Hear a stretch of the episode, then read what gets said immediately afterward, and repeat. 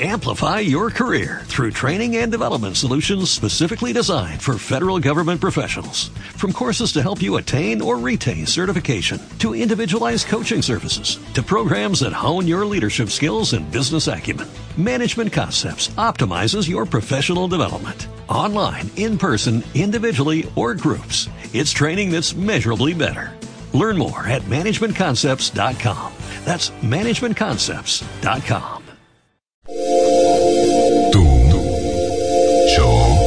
él, nosotros, vosotros, ellos, todos, casi todos escuchan la misma radio. 1067 Millennium. La pregunta sin fin. Luciana Vázquez te acompaña en las tardes de Millennium.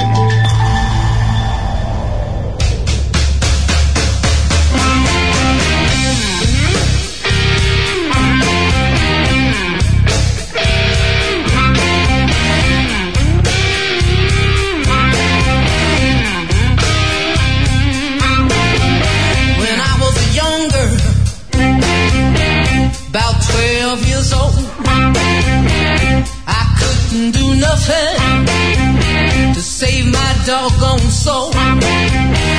My mama told me the day I was born, she said, sing the blues child, sing it from now on. I'm a woman. I can sing the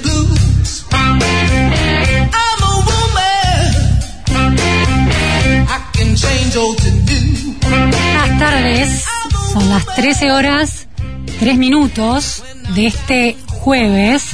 Estamos en otro día de la guerra de Ucrania, la guerra que se libra en Ucrania, y mientras la vida continúa en la Argentina. Los temas destacados de hoy, bueno, son los de siempre, los que vienen destacándose desde hace meses en, un marco de indefiniciones que condicionan el presente y el futuro de la Argentina. El acuerdo con el Fondo Monetario Internacional que atraviesa momentos clave, va a llegar al Congreso, se va a empezar a debatir, se conocerá la letra chica y bueno, ahí se tendrá que ver qué pesa más, si las internas oficialistas, si las internas en la oposición para terminar de definir esa cuestión. Por otro lado, como decía, en el marco global sigue, sigue encabezando los titulares la invasión rusa a Ucrania, que vive momentos definitorios y algunas eh, declaraciones preocupantes en la escalada que se está dando en esta invasión. Ahora desde Rusia, primero se sostiene, se había mm, movilizado eh, una operación preventiva en relación a la potencia nuclear que tiene ese país. Autoridades rusas destacadas eh, han empezado a instalar la idea de una escalada que puede convertirse en un riesgo de ataque nuclear, pero también al mismo tiempo hay declaraciones que relativizan esa posibilidad, negando que Rusia esté sosteniendo ese tipo de, de mm, bueno, de análisis en relación al conflicto. Eso por un lado, vamos a hablar también de los de la otra guerra, que es la guerra financiera, está la guerra militar, el conflicto bélico, pero en un mundo donde la geografía digital pesa tanto como la territorial, se da la guerra financiera. Vamos a analizar hoy ese tema, cómo funcionan los flujos financieros alrededor del mundo y qué impacto verdaderamente pueden tener en Rusia como Estado y en los oligarcas rusos. Y hoy vamos a hablar de un tema que no quema nunca en la agenda, o pocas veces quema, quema con las paritarias, quema con los resultados de las pruebas PISA, quema cuando hay tomas de colegio, que es el tema educativa, educativo. PPT me gusta llamarlo a mí, paritarias, PISA y tomas. Es el momento en que los titulares de los diarios, de los sitios web, de eh, los zócalos en la televisión, se inundan con el tema educativo. Durante la pandemia fue el cierre de las escuelas, el cierre de las clases presenciales. Bueno, las clases se iniciaron en esta semana en gran parte de la Argentina, no en todos lados, no en todas las provincias. Y por otro lado, escuchamos al presidente Alberto Fernández el martes en, la, eh, en el discurso de apertura de las sesiones ordinarias del Congreso dar una idea de qué está pensando el gobierno para estos para este próximo año a la hora de salir de una crisis endémica. Lo escuchamos entonces al presidente. Tenemos un plan para multiplicar la conectividad en las escuelas y un plan para expandir la tecnología informática para nuestros niños, niñas, jóvenes y nuestros docentes. En los próximos 90 días brindaremos conectividad a 2.700 escuelas que no tenían. Para el resto del 2022 tenemos previsto conectar 10.000 escuelas más. Esto significa que 3 millones de chicos y chicas que no tenían conectividad en sus escuelas pasarán a estar conectados.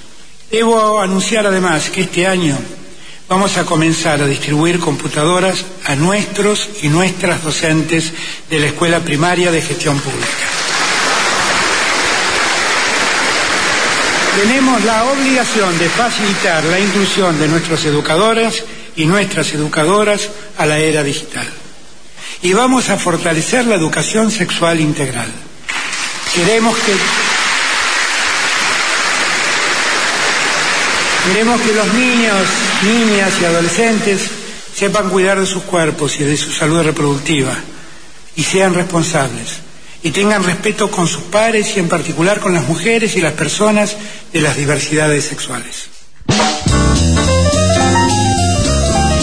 Fierros, fierros, fierros educativos, cosas a distribuir. Por un lado, computadoras, por otro lado, conectividad digital, conexión a Internet en 2.700 escuelas, eh, promete el presidente Fernández, y por otro lado, educación sexual integral. Pero como políticas claves, fierros, es decir, infraestructura escolar, distribución de cosas.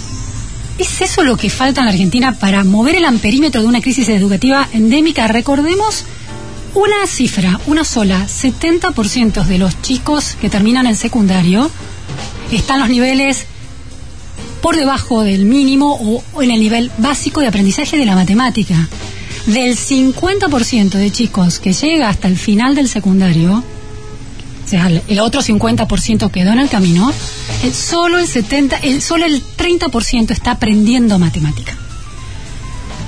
¿Se arregla eso distribuyendo computadoras? Hace más de 30 años que América Latina distribuye computadoras, que Argentina hace décadas se subió a la idea de conectar igualdad, una computadora por chico, y eso no ha contribuido a mover el amperímetro de la calidad educativa del aprendizaje de los estudiantes. ¿Por qué no hablamos de cómo se aprende y de la didáctica que no está influyendo dentro de las aulas? De eso vamos a hablar ahora en la pregunta sin fin con Florencia Salvareza. Muy buenas tardes, Florencia. Muchísimas gracias por atendernos. Hola Luciana, ¿cómo te va? Florencia es una especialista en lingüística, es docente de la UNICABA, está afiliada al Haskins Literacy Hub, un centro de investigación en alfabetización y en enseñanza y el desarrollo del lenguaje.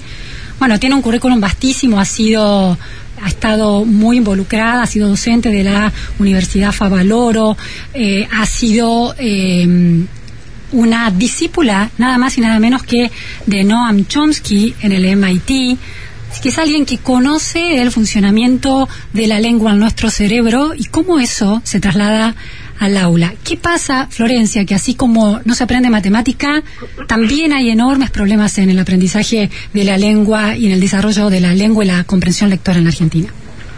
Hola, Luciana. A ver, sí, me parece que la pregunta del millón es si repartiendo computadoras y trabajando educación sexual integral podemos mejorar los resultados educativos, que es lo que decías vos. Yo creo que el problema no es lo que se hace, sino lo que no se hace, que es revisar lo que decías vos, que son los métodos pedagógicos, revisar currículas que son viejas, que no corresponden a lo que se sabe en la actualidad que es posible y que es lógico. Entonces, cuando uno piensa en, hablabas de PPT y uno era PISA, ¿no? También, de los resultados educativos de los primeros 15 países, una de las de los bastiones que tienen todos los países que tienen los mejores resultados educativos es una formación docente de excelencia, pero además algo que se denomina ahora educación basada en la evidencia, que es hagamos lo que sabemos que funciona. ¿Y qué funciona en relación al aprendizaje de la lengua, la comprensión lectora, a la alfabetización básica? Mira, los estudios de los últimos 30 años muestran que hay una forma en que el cerebro, el cerebro humano está preparado para el lenguaje, pero no nacimos preparados para leer. La lectura se aprende, requiere conexiones neuronales que no existen al momento del nacimiento y que las tenemos después de aprender a leer. Pero para eso necesitamos que nos enseñen a leer y que haya un método. Y ese método tiene que ser un método muy sistemático, muy explícito, enseñar las letras de a poco, no todo junto, eh, que el niño construya, descubra y organice por sí solo. El principio alfabético es costosísimo, lleva muchos años, mucho esfuerzo y los resultados son los nuestros. Es decir, es decir, Florencia, estás planteando que la evidencia, esta, esta idea de educación basada en evidencia, la evidencia demuestra que un método que asocia los sonidos que los, los niños eh, por eh, el hecho de nacer ya tienen cableados en su, en su cerebro, asocian con cada letra y ese es el trabajo que tiene que hacer la escuela. Exactamente, tiene que hacerlo la escuela de un modo organizado, muy explícito, es al revés, digamos, nosotros tenemos métodos que van, que hacen que el niño construya, que el niño vaya percibiendo, dándose cuenta cómo funciona y va de lo implícito a lo explícito. Lo que dicen los métodos es que es exactamente al revés. La evidencia dice uno tiene que enseñar explícitamente, las letras van para este lado, la letra P suena la P, no es la P, es como suena y además el nombre, practicarlo y además los niños tienen que aprender a leer y escribir de modo conjunto, es decir, se aprende a leer y a escribir desde el comienzo del primer grado y se debe leer en clase en voz alta. Es la única forma que un maestro pueda ver, escuchar si sus alumnos aprenden, ayudar a todos, trabajar con todos, pero sobre todo enseñarles y que los niños aprendan. Florencia, eh, mencioné a la figura de Noam Chomsky, que hoy eh, influye o eh, participa en la opinión pública por los debates ideológicos y es muy cuestionado en algunas de sus posiciones, pero hay una etapa muy científica de Noam Chomsky en relación a cómo se desarrolla y se adquiere el lenguaje, o cómo los seres humanos desarrollan y adquieren el, el lenguaje, que tiene que ver con esto que vos planteabas, la idea de que el cerebro humano tiene un, de manera innata, cableada de una gramática general que luego se explicita según los estímulos verbales que hay en su entorno. Esto quiere decir que en el, para entender bien ese método, en el aula, un, ¿qué es lo que hace un maestro? Viene un niño de primer grado que ya puede eh, hablar más o menos articuladamente, ¿qué es lo que hace, o de último grado del jardín de infantes, qué es lo que hace un docente cuando escucha hablar y le enseña a leer y escribir a ese niño? Lo que debería hacer. Sí, lo que debería hacer lo que debería hacer a partir de sala de 5, digamos, a partir de educación inicial, es empezar a trabajar con esta idea de que lo que decimos está compuesto por sonidos chiquititos. Uno habla todo seguido, pero si yo digo oso, puedo decir o, o.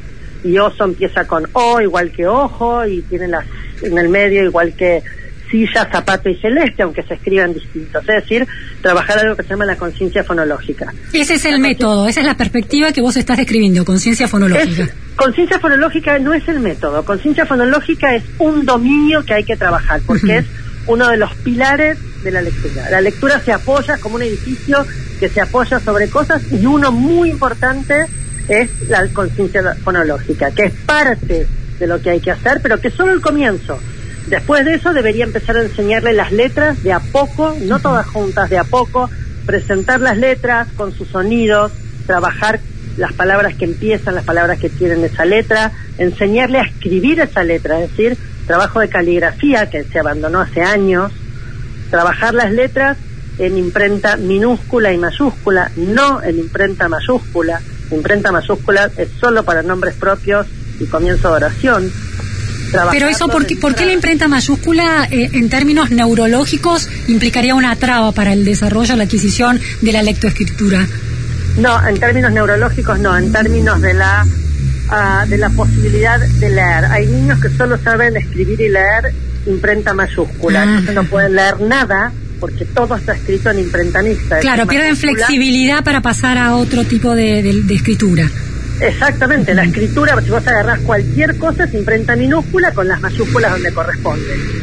En cambio, acá se trabaja mucho solo la mayúscula, con lo cual después tenés que hacer todo el cambio. Así, bueno, ahora viene esta. Sí, sí. Entonces, en realidad, lo que se hace es enseñar las dos a la vez, la imprenta mayúscula y minúscula para cada, para cada sonido, así para cada letra, presentar las letras, enseñar las letras, esto es el principio alfabético, y a medida que se presentan, presentarlas en un orden tal que le permita al niño empezar a leer. Entonces, si vos presentás algunas vocales y después algunas consonantes con las que podés armar palabras, si vos presentaste la A, la M y la S, podés leer más, Sam, mamá, masa y así sucesivamente. Entonces el niño empieza a leer. Claro, descubre esos lenguaje- sonidos y la relación que tienen con eso, con esos dibujos que son las letras. Exacto, pero no los descubre, se los aprende. El maestro lo enseña y el niño lo aprende. Esa es la gran diferencia. La palabra descubrir está, es central en la otra modalidad para enseñar a leer y escribir. ¿Cómo se llama y cómo sería un aula? ¿Qué está pasando en un aula donde se enseña con esa modalidad? Las- el otro grupo de modalidades es lo que se llaman los métodos globales, psicogénesis, constructivismo, en inglés tiene un nombre se llama Free Curing System, que es como un modelo de tres bandas, y ac- después acá hay un modelo que es lo que se llama el modelo balanceado o equilibrado, que es un método global, pero con trabajo de conciencia fonológica. Es como un puente en el medio pero los métodos globales parten básicamente de las grandes teorías de Emilia Ferreiro de mediados del siglo pasado y que básicamente lo que plantean es que el mundo es un mundo alfabetizado y la alfabetización es parte de la cultura y alfabetizar a un niño es un proceso de inmersión cultural donde el niño va construyendo esto apoyado en los principios piagetianos de la construcción del conocimiento que la mejor forma del- de aprender o de tener un conocimiento a largo plazo es que el niño lo construya. Entonces, Básicamente hay ambientes alfabetizadores, es decir, letras, libros, el maestro lee, conversan, el chico hace hipótesis de cómo se escriben las cosas y si el niño Ahí te perdimos. Hola. hay una K, Ah, hola, Sí, sí, ¿Estás ahora sí. Ah, si el niño quisiera escribir la palabra vaca y pone B larga A y una K, porque la K se llama K, Sí. el maestro diría muy bien porque hizo una hipótesis y construyó y se comunicó. Son métodos muy comunicativos, pero que fallan fuertemente en el momento de alfabetizar propiamente dicho, es decir, enseñar a decodificar, que es el primer paso para comprender. Yo no puedo comprender lo que no puedo decodificar. Ese es el problema. Cuando nosotros tenemos jóvenes, vos dabas los números de matemáticas, pero los jóvenes, digamos, nos pasa lo mismo en lectura, un poco menos, pero igual, tenemos 50% por debajo de el- del, del puntaje mínimo de PISA en comprensión lectora, es el, el problema empezó en primer grado, cuando nadie les enseñó a leer propiamente, a leer, decodificar y comprender. Florencia, Entonces, en, en la Argentina entonces, este, en las escuelas y en los sistemas educativos provinciales está eh, la didáctica está más influida por este esta conjunto, esta perspectiva que engloba varios métodos que hace hincapié, eh, que deja de intervenir en esa asociación letra y sonido. La, la, eh, ¿Qué pasa en el resto del mundo? ¿Qué, ¿Cuál es el método más que se ha mostrado más efectivo? A ver, eh, en el mundo en general no se usan estos sistemas, se usan sistemas explícitos, eh, digamos, se va enseñando letra a letra, se usan métodos explícitos, sistemáticos, muy secuenciados. En el resto, si uno se queda solamente en Latinoamérica y el Caribe, los países con rendimiento educativo, que son Chile y Uruguay, no tienen estos métodos, tienen variables, pero la mayoría enseñan principio alfabético y tienen métodos más explícitos. El resto de la región eh, tuvo fuerte eh, irrupción de los métodos constructivistas también después de los años 70 del siglo pasado y ahora algunos se están moviendo, sobre todo que hay instituciones internacionales haciendo mucho énfasis y apoyando mucho a que los países hagan cambios hacia métodos que funcionan mejor. No hay ninguna evidencia, no hay ningún estudio científico con evidencia, con números que muestre que los métodos globales funcionan. El resto de los países del mundo usan todos métodos explícitos, todos. ¿Y, y a qué atribuís que tenga tanta difusión en la Argentina? Un método que no una- funciona, que se ha mostrado, que, ni de- que no cuenta con evidencia de que funcione. Es una pregunta muy complicada de contestar y que lleva a debates muy complejos, valga la redundancia. Y es básicamente la formación del sistema educativo argentino, la gente que se forma en educación se forma dentro del constructivismo, con lo cual lo otro le hace ruido y que dicen que es conductista cuando no es conductismo, es explícito que es distinto. ¿Por qué sería un, por qué sería un problema que fuera conductismo? Bueno, ese es el otro problema, no sería ningún problema, pero dentro de la cuestión más eh, años 60, 70 y la discusión psicoanálisis, conductismo, el conductismo quedó como algo que es un entrenamiento a los perros y esto no tiene nada que ver con esto.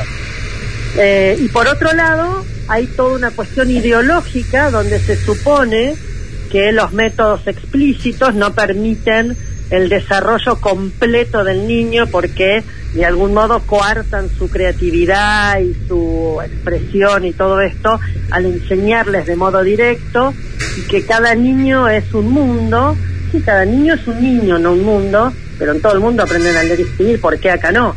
Entonces estos métodos que se supone que son más progres, entre comillas, lo que hicieron fue abandonar de modo total a los niños de sectores más desfavorecidos, porque los otros tienen mamá, papá, tío, psicopedagoga que los ayude. Este debate se dio a partir, bueno, hace unos días a partir de una entrevista a también a otra experta que tiene que ver con estas cuestiones y eh, que muestra los resultados de Mendoza donde donde la perspectiva eh, fonológica se está aplicando como positivo. ¿Coincidís con eso? Sí, absolutamente. Y nosotros en 2019, nosotros me refiero al, al laboratorio Haskins con un equipo acá, con el equipo de Aprendo Leyendo e Intelexia, hicimos una prueba de, de método en la, provincia de Buenos Aires en 2019 y los resultados son los mismos. Si uno le enseña de modo explícito y sistemático, los niños aprenden mejor. A ver, eso no hay duda. La pregunta es por qué no lo logramos hacer. Y es muy difícil, es muy difícil. Son discusiones políticas eh, que en su momento se dieron también dentro del Ministerio de Educación y que pasan constantemente, donde lamentablemente gana la irracionalidad. Ciudad de Buenos Aires había a- había propuesto, creo que fue 2016, eh, había propuesto avanzar con, con esa perspectiva en las escuelas porteñas. ¿Se pudo concretar eso? No. ¿Por no qué? se concretó, no sé, no te sabría decir. Nosotros, yo tuve, eh, eh, trabajé, digamos, como asesora durante el 2016, 2017 en el Ministerio de Educación de la Nación y tuvimos discusiones sobre estas, en algún momento lo conversamos con vos, digamos, y em, pero fueron discusiones, pero de vuelta, dentro de los ministerios, dentro de los estamentos de la política educativa, predomina el constructivismo. Claro. Y es muy difícil, son discusiones que quedan empantanadas en cuestiones ya, es, hagamos una prueba y miremos los números. Y los números dicen esto, ah, bueno, sí, pero yo en una escuela con tres niños, el sistema educativo tiene que trabajar para tres millones, no para tres. Hay una esta eh, este debate en la Argentina, en realidad. Eh, está reproduciendo un debate que se da en el mundo. En Estados Unidos se conoció como The War on Writing, la guerra de la escritura. Eh, California fue uno de los estados de Estados Unidos que más vivió esta especie de contienda eh, ideológica y técnica. Y detrás de esto, y después se expandió la conciencia fonológica como perspectiva para, eh, se uniformó de alguna manera a partir de esa evidencia que vos señalás, Florencia, como método. Eh, una, una detrás de esa, de esa especie de, de guerra intelectual que hay en este campo, hay otra guerra que es que es un docente. Si un docente es alguien que interviene con técnicas muy específicas de aprendizaje que supone conocimiento de las funciones ejecutivas neurológicas o es alguien que estimula de manera este, mm, más indirecta la creatividad. Es decir, dos maneras de concebir el rol de un docente en el aula. Sí, pero es una discusión muy tramposa esa, porque eso es pensar que todo es lo mismo, que da lo mismo la clase matemática, música, gimnasia o álgebra. Y no es así. Entonces, de vuelta, el cerebro humano no está preparado para la lectura. Yo necesito, yo quiero que el niño lea, tengo que enseñarle. Y entonces ahí promover la creatividad no me sirve. La creatividad viene después. Entonces, hay que entender los dominios. El docente no es que tiene que ser un neurocientífico, tiene que ser un muy buen docente formado de manera tal que pueda discriminar lo que funciona de lo que no funciona. La formación tiene que ser continua, digamos. Todo el mundo se especializa en todas las disciplinas, los docentes también. Y además, eh, en Estados Unidos, la guerra de la lectura que sigue sucediendo y que es un tema muy interesante, llegó a muchos estados donde en algunos estados el- la Corte Suprema del Estado falló a favor de que se cambiaran los métodos de alfabetización en ese estado en las escuelas para favorecer a todos los estudiantes. Entonces, el alcance es muy vasto y volviendo, entonces, de lo cual vale la pena pensarlo, digamos. Yo creo que son discusiones que deben darse, Bien. pero deben darse, no, a mí me parece. Sí, sí, con evidencia. Con evidencia. Y lo otro es, es lo mismo para la creatividad. Hay discusiones que lamentablemente países como, con los niveles de pobreza y de pobreza educativa que tenemos como nosotros Argentina, son lujos que no nos podemos dar. Aprendizaje basado en proyectos. Es divino, pero primero tienen que saber leer, escribir y sumar y restar. Si no, Bien. ¿qué hacemos? Bien, Florencia, el presidente le dedicó 50 segundos al tema educativo en su discurso extenso. Estos debates siguen pendientes. Muchas gracias. Gracias, Luciana. Un placer. Fue, Florencia Salvareza, eh, lingüista, especialista en lingüística en enseñanza de la lectocomprensión. Bueno, y todo lo que falta discutir en Argentina para que efectivamente los chicos aprendan en las aulas, aunque no tengan computadoras.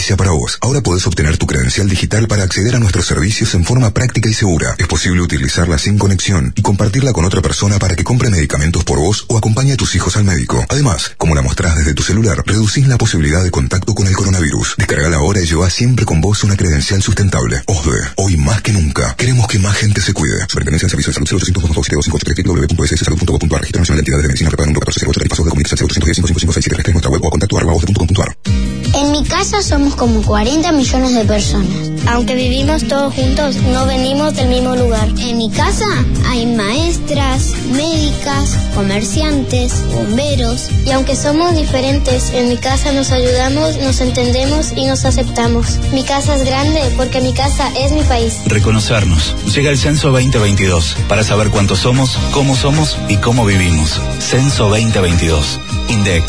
Argentina Presidencia. Fin de espacio publicitario. 106 7 Milenio 106 Cuando al escuchar la radio todo cambia y se transforma. La pregunta sin fin. Más que un programa de radio, una declaración de principios. 13 horas 33 minutos, seguimos en la pregunta sin fin. Guerra en Ucrania, invasión rusa a Ucrania. Desde el principio, pero se ha acentuado con el correr de los días, se, de alguna manera se institucionalizó, es decir, llegó a los órganos de discusión global, de representación global de los países, una, una oposición o un debate, una dicotomía que dividió aguas en relación a cómo interpretar la agresión rusa en Ucrania, que había estado presente en los primeros días y como digo, ahora ya está en la discusión de los representantes, por lo menos, eh, por ejemplo, del Parlamento Europeo. La oposición es quién es más responsable. Si se mira la, la foto, por supuesto, Rusia queda como el gran agresor cometiendo crímenes contra la paz en el territorio ucraniano contra civiles. Quienes hacen otra lectura miran una película en la que la OTAN a lo largo de los últimos 30 años habría avanzado más allá de los límites autodeterminados por el orden global, posguerra fría, post segunda guerra mundial, y de alguna manera en esa relación causa y efecto y en esas corresponsabilidades que traen los escenarios que se suceden a lo largo de el eje de la historia, también tendría una responsabilidad en haber arrinconado a Rusia con la expansión de esa eh, organización de, de tipo defensiva y militar. Hubo una eurodiputada irlandesa en estos días que en el Parlamento Europeo llevó una voz de crítica muy contundente contra la OTAN y contra esta lectura que condena abiertamente a Europa. Su nombre es Claire Daly, miembro de la Eurocámara, eh, eurodiputada irlandesa. Escuchamos, la vamos a escuchar y mientras habla la voy a ir traduciendo, así entendemos de qué se trata esto. This isn't a serious, credible document. It's actually a xenophobic rant. EU Esto no es un documento serio y creíble. Esto es un arrebato xenófobo. Las relaciones entre Rusia y la Unión Europea están en su punto más bajo y la respuesta del Parlamento Europeo es más, mucho más de lo mismo. Impedir que Rusia desarrolle relaciones individuales con los países de la Unión Europea fortalecer las defensas de la Unión Europea para disuadir a Rusia, sanciones e investigaciones internacionales. Mucho, mucha de esta información es falsa, engañosa y sesgada. Rodeamos a Rusia con bases de la OTAN y le llamamos agresores. Apoyamos a grupos opositores y acusamos a los rusos de interferencia extranjera. El proyecto europeo no está siendo socavado ni dividido por Rusia, sino por la gran hipocresía que caracteriza este informe. Y los únicos beneficiarios de este sinsentido son la industria armamentística que engorda con los beneficios que le reporta esta histeria. Entonces, ¿podrían ustedes calmarse y controlarse? Necesitamos trabajar diplomáticamente con nuestros vecinos para resolver pacíficamente nuestras diferencias. ¿Pueden reducir su rusofobia? Lo último que necesitamos es que una guerra fría se vuelva una guerra caliente. Rechazamos absolutamente este informe en su totalidad. Bueno, una posición polémica y contundente de la eurodiputada irlandesa en Bruselas, Claire Daly, en relación al informe que se discutió acerca de la situación de la guerra y qué sanciones, con qué medidas avanzar, si endurecer las medidas contra Moscú. Esta es una posición que está en juego y que cada vez se articula más en términos de instituciones globales. Ahora bien, después está la realidad de la crudeza de la foto que representa hoy Ucrania invadida por Rusia.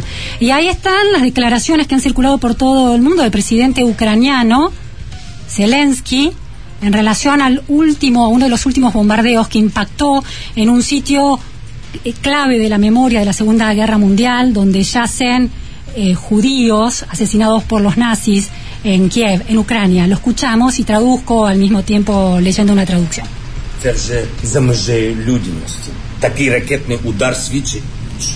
Este ataque está más allá de la humanidad. Este ataque con misiles demuestra que muchas personas en Rusia no conocen Kiev, no saben nada de nuestra capital, de nuestra historia, pero todos tienen órdenes de borrarla, de borrar nuestro país, de borrarnos a todos. Para cualquier persona normal que conoce nuestra historia, la historia mundial, Banjar es una parte especial de Kiev, una parte especial de Europa, un lugar de oración, un lugar para recordar a 100.000 personas que fueron asesinadas por los nazis, el lugar de los cementerios de la antigua Kiev. Contundentes, dolorosas las palabras, la contracara de lo que plantea la oposición que corresponsabiliza a la OTAN. Y les quiero leer una columna, un artículo, me voy a tomar unos minutos, un artículo de Philip Sands. Philip Sands es un abogado y profesor de Derecho Internacional del University College de Londres que escribió en el Financial Times el 28 de febrero, el lunes, el día 5 del Diario de la Guerra, que ya acumula ocho días a esta altura, un artículo que tiene la inteligencia de comprender lo que sucede hoy, comprender los cuestionamientos a la OTAN, pero poner la balanza en su lugar.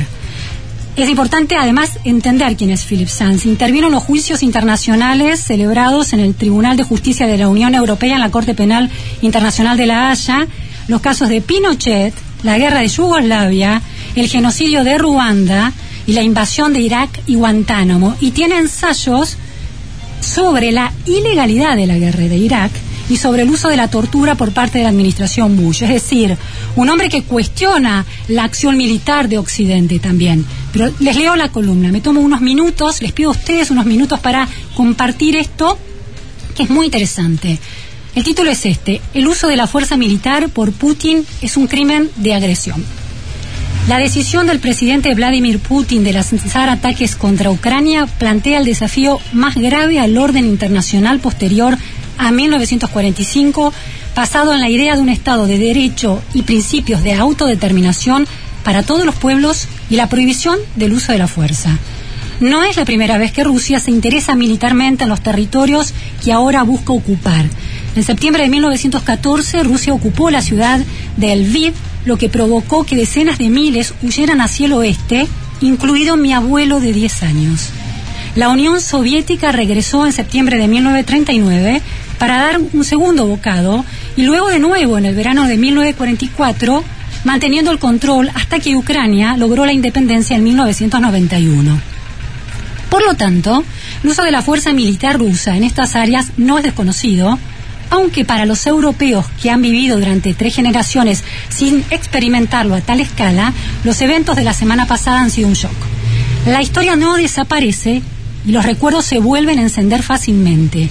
Una de las diferencias hoy es que existen reglas para protegernos de tales agresiones, reflejadas en las cartas de las Naciones Unidas, lo más parecido que tenemos a una constitución internacional. Son los compromisos más significativos de la carta los que Putin ha hecho trizas. Su discurso televisado ofreció un conjunto de razones fantasiosas para la invasión. Una gran Rusia, una Ucrania falsa, una Ucrania nazi, un genocidio cometido contra los rusos étnicos, etc. Las afirmaciones son familiares del tipo que motivó el libro de jugadas nazi de 1938 sobre Múnich y las esperanzas de Slobodan Milosevic de una gran Serbia. Putin ha apostado con la esperanza de que Occidente parpadeara.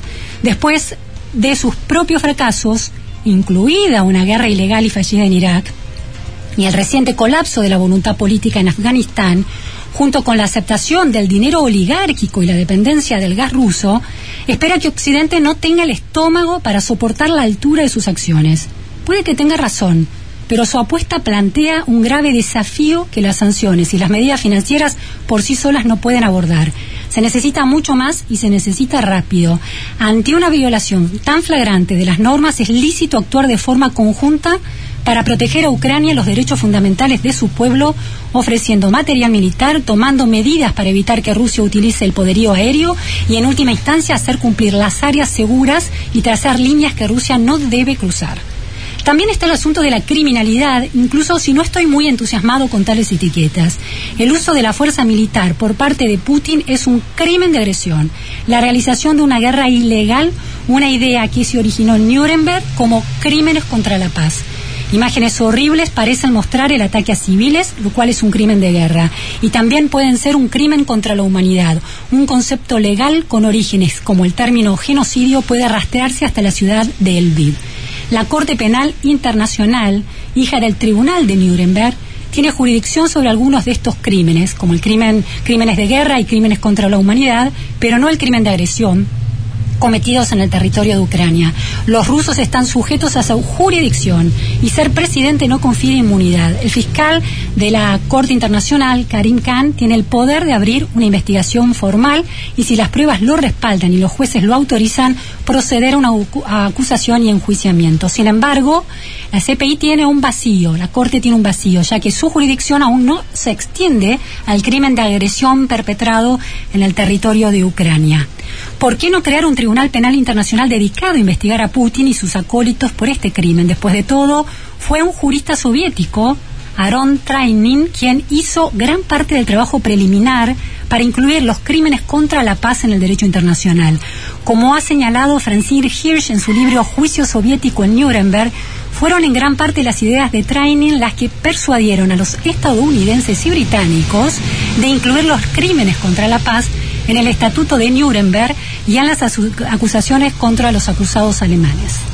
Putin lo sabe todo sobre Nuremberg.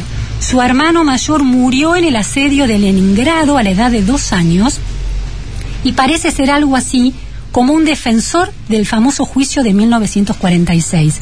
Hace tres años criticó al Parlamento Europeo por desafiar las conclusiones del tribunal, en el sentido de que fue la traición de Múnich de 1938 la que trajo tanto horror, permitiendo que territorios checos se anexionaran con la desesperada esperanza de apaciguar a Hitler.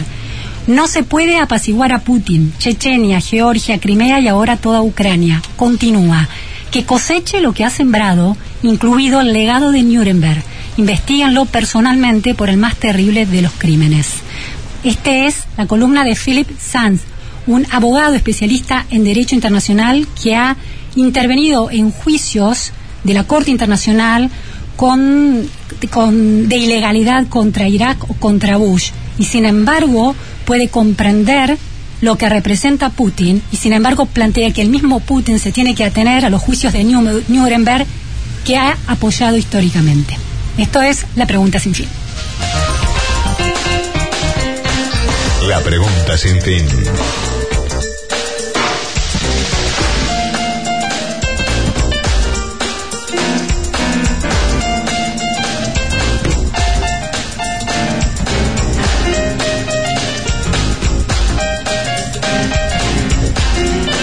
Bueno, seguimos en la pregunta sin fin. Una derivación de esta columna hablaba de las sanciones financieras y de los límites de esas sanciones. La otra guerra, el poder del fuego del sistema financiero internacional, lo vamos a pensar de la mano de Mariano Federici. Muy buenos días. Muchísimas gracias, Mariano, por atendernos. Hola Luciana, ¿cómo estás? Muy bien, Mariano es experto en integridad financiera, eh, fue el expresidente de la UIF en Argentina durante la gestión de Cambiemos y expresidente del grupo Egmont que agrupa 166 unidades financieras de diferentes países, vigila el lavado de activos y el financiamiento del terrorismo. Mariano, el, bueno, todo el debate en torno al SWIFT y las sanciones financieras económicas en general que el mundo está planteado. ¿Puede de alguna manera limitar, condicionar y presionar sobre los ya famosos oligarcas rusos, sobre el mismo Putin y sobre la economía de eh, Rusia? ¿O hay atajos que los más ricos entre los ricos conocen mejor que nadie?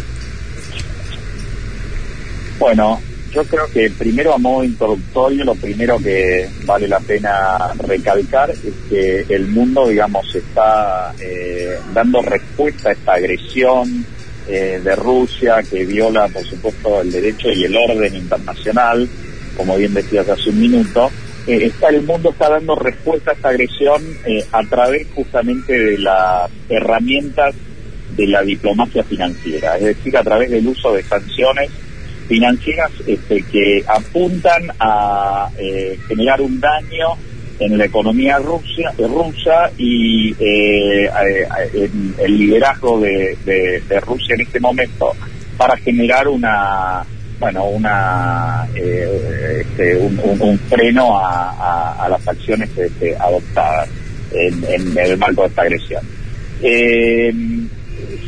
Yendo a tu pregunta, si hay margen, hay espacio para evadir estas, estas sanciones, bueno, eh, por supuesto que lo hay. Lo que suele ocurrir en, en este en este tipo de contextos es que entramos en una guerra de gato y ratón, ¿no? Donde eh, uno eh, va fijando sanciones y eh, el régimen sancionado va tratando de buscar los eh, los vacíos, los agujeros para tratar de, eh, de escapar y poder cumplir la, con sus obligaciones o con sus objetivos eh, eh, al margen de las sanciones emitidas. Ahora, dicho esto, lo que hay que también señalar en este caso particular es que la coordinación que ha habido a nivel multilateral, a nivel internacional, sobre todo entre Estados Unidos, Europa, este, el Reino Unido y algunos otros países que, contaban con regímenes de sanciones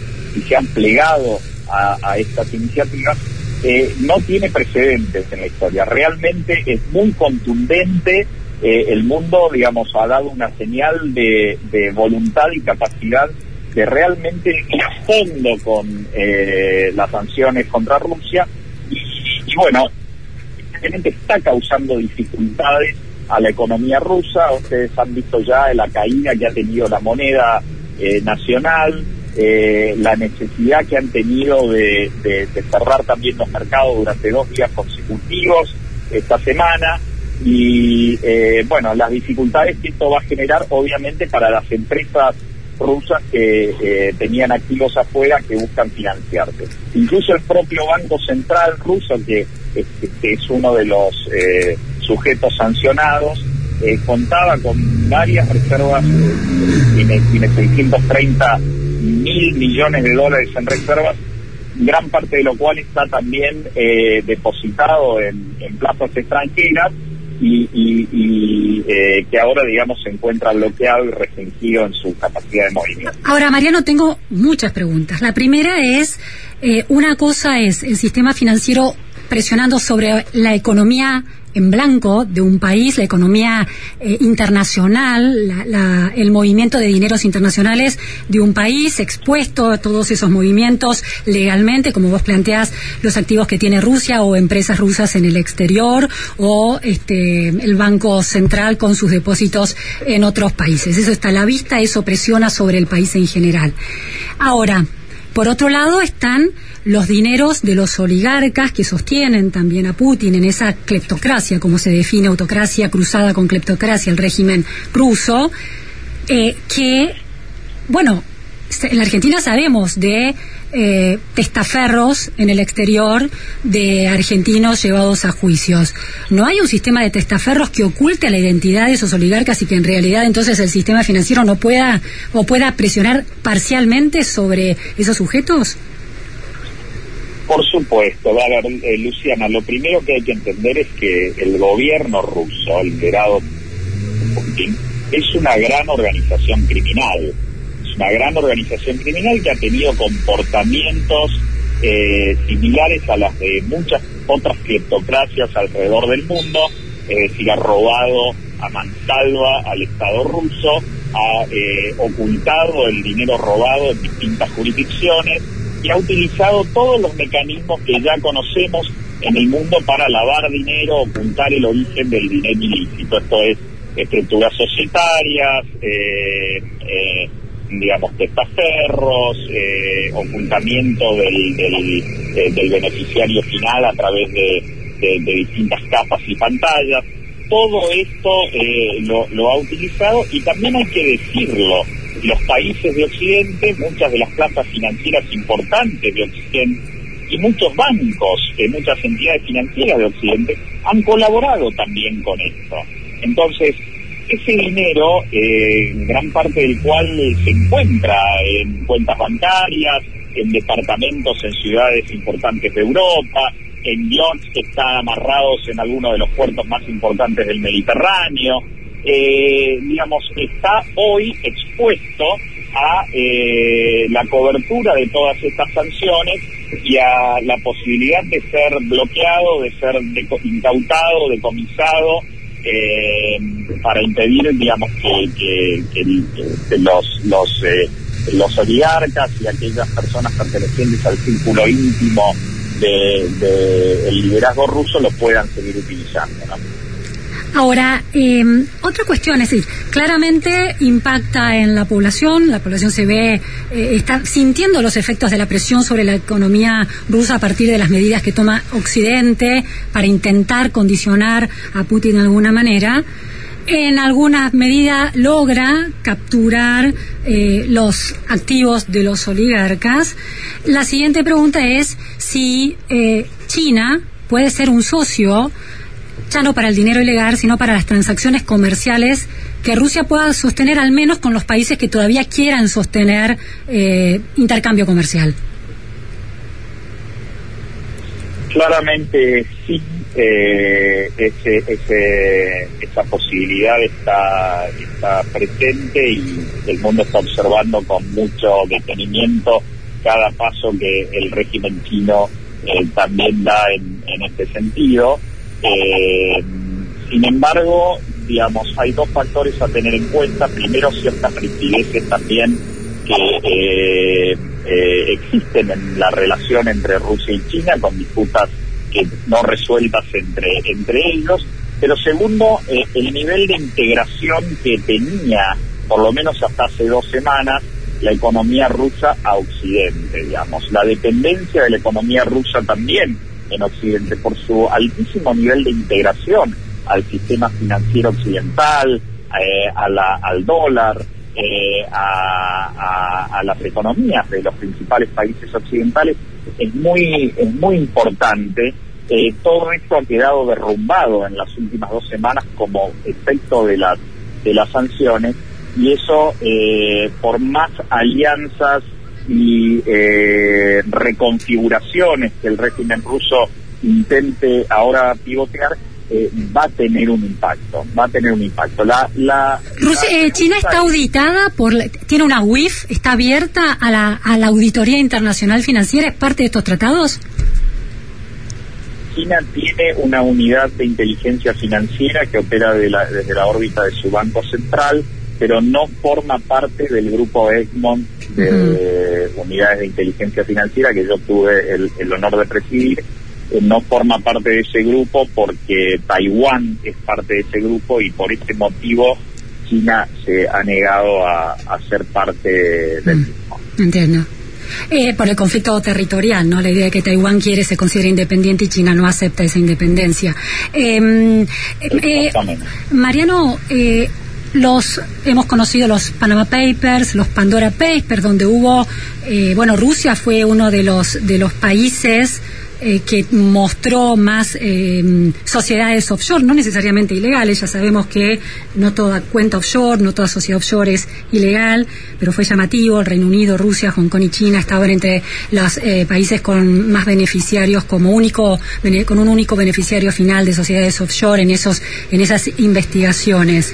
Em, ¿Puede, ¿Puede haber un riesgo y un temor de los países de Occidente que se destape a partir de estas sanciones una suerte de eh, Moscú Paper o China Paper que revele y que se le sume a la- al cuestionamiento que se le está haciendo Occidente, lo hacía Philip Sanz en relación a que se ha beneficiado de los dineros de los oligarcas y del comercio con la Rusia de Putin, puede haber un riesgo de que esa realidad se esté dando en China y en Rusia, que haya este, testaferros y cuentas ilegales del mundo occidental?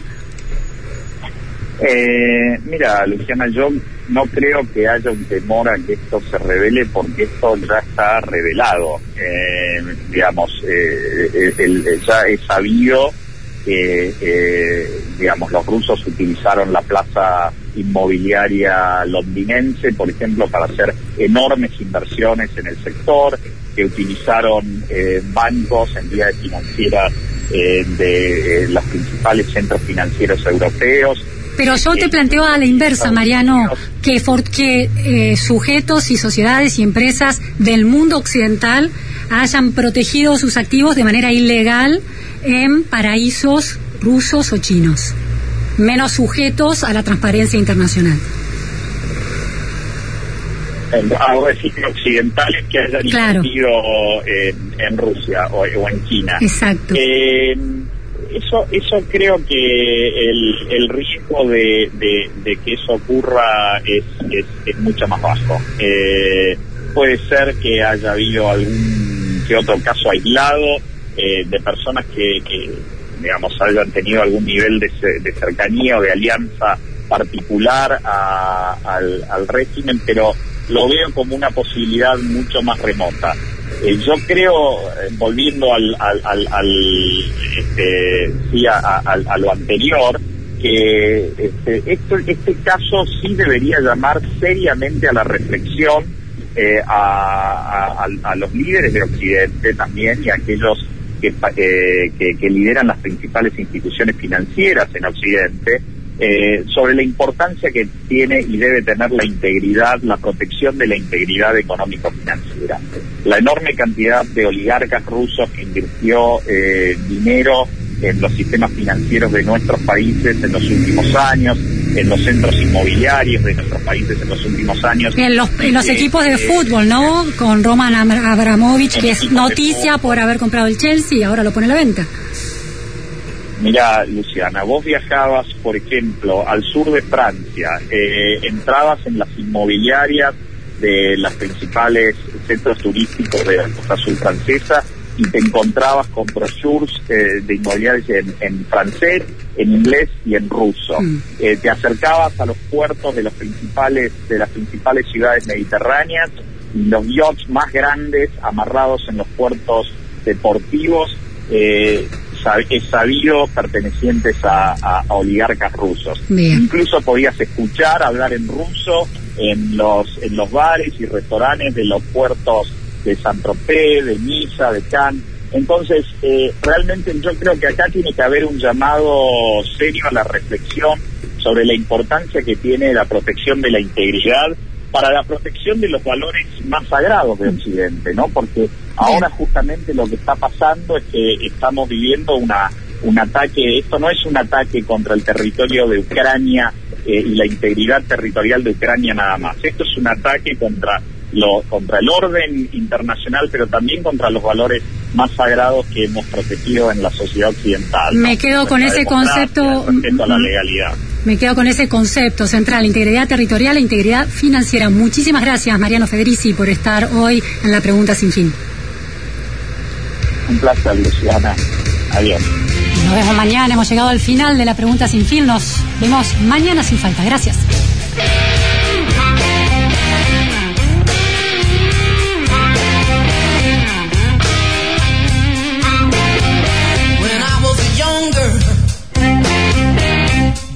12 years old. I couldn't do nothing to save my doggone soul. My mama told me the day I was born. She said, sing the blues, sing it from now on.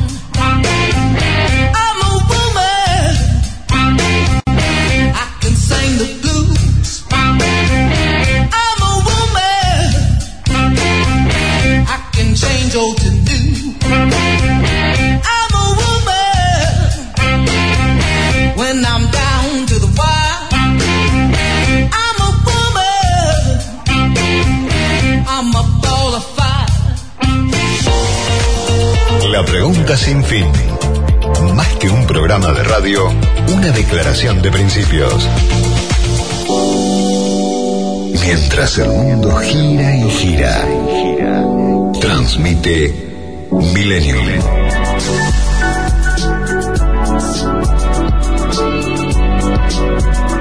seis siete Entre la realidad y el deseo. Amplify your career through training and development solutions specifically designed for federal government professionals. From courses to help you attain or retain certification, to individualized coaching services, to programs that hone your leadership skills and business acumen, Management Concepts optimizes your professional development. Online, in person, individually, or groups, it's training that's measurably better. Learn more at managementconcepts.com. That's managementconcepts.com.